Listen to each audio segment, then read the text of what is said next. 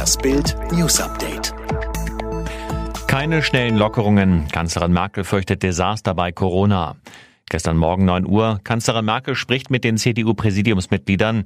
Und wie mehrere Teilnehmer der Telefonschalte gegenüber Bild berichten, mahnte sie eindringlich davor, die neuen Infektionszahlen des Robert-Koch-Instituts zu unterschätzen.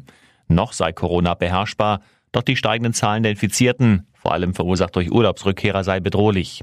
Weitere Lockerungen könne es deshalb nicht geben, so Merkel. Zeugin äußert sich zum umstrittenen Knieeinsatz der Polizei. Das Video eines Polizeieinsatzes vom Samstag in Düsseldorf, bei dem ein Polizist auf Kopf oder Hals eines Jugendlichen kniet, wird in den sozialen Medien diskutiert und ist zu einem Politikum geworden. NRW-Innenminister Reul kündigte eine konsequente Aufklärung an. Zentrale Frage, wo genau kniete der Polizist auf dem Teenager und wie lange? Jetzt sprach eine Augenzeugin mit Bild. Kellnerin Evelina arbeitete an dem Abend unweit des Polizeieinsatzes und berichtet über den Körpereinsatz des Beamten.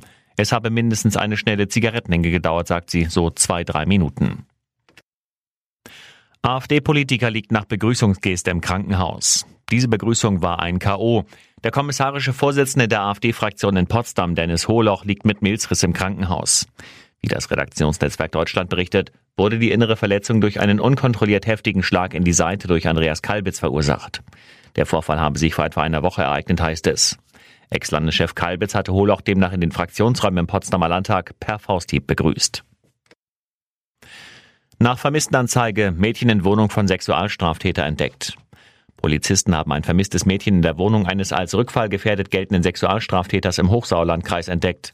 Nachdem ihre Mutter am Donnerstagabend in Bochum Vermisstenanzeige erstattet hatte, führten Ermittlungen schnell zu dem Verbrecher, der mit dem Mädchen regelmäßig gechattet hatte.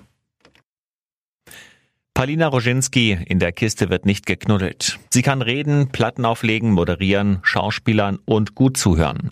Nach ihrem exklusiven Podcast-Vertrag mit Streaming-Gigant Spotify hat Palina Roginski nun das nächste dicke Ding an Land gezogen. Als Gastgeberin der Karaoke-Show Sing On Germany auf Netflix. Auf die Frage, wer bei ihr ins Bett dürfe, sagte sie zu Bild, ich kann sagen, wer nicht rein darf. So gerne sie auch mit ihren französischen Bulldoggen kuschele, die schnarchenden Knuddelhunde lasse sie vor der Schlafzimmertür.